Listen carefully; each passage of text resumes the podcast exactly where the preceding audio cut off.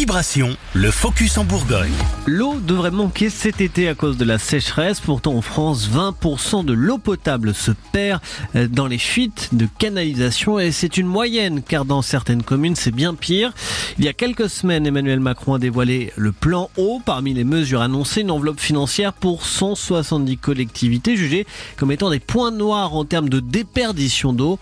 C'est le cas de Champigny-sur-Yonne, petit village de 2000 habitants situé au nord de Sens. Son maire, René Fouet. Il y a quelques années, suite à des, des, énormes fuites, on a mis des compteurs divisionnaires pour euh, voir les secteurs les plus impactés par les fuites. Et donc, euh, on, sait, on, sait, on sait où sont les fuites les plus importantes sur la commune de Champigny. En gros, en gros, aujourd'hui, euh, je vais vous dire, ça, ça me réjouit pas, on est à 50%.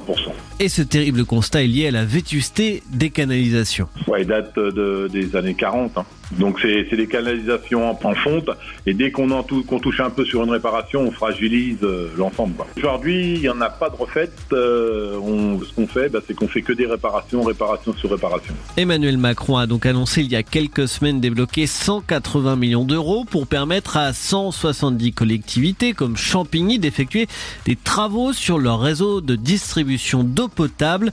Une goutte d'eau selon René Fouet. Bah, disons que l'enveloppe est grosse. On est une centaine de communes en France, deux dans Lyon.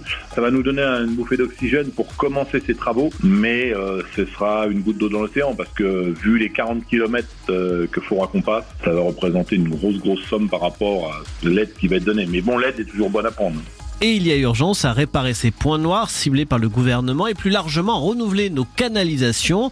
En 2020, c'est l'équivalent de la consommation annuelle de 18 millions d'habitants qui a été perdu selon l'Office de la biodiversité.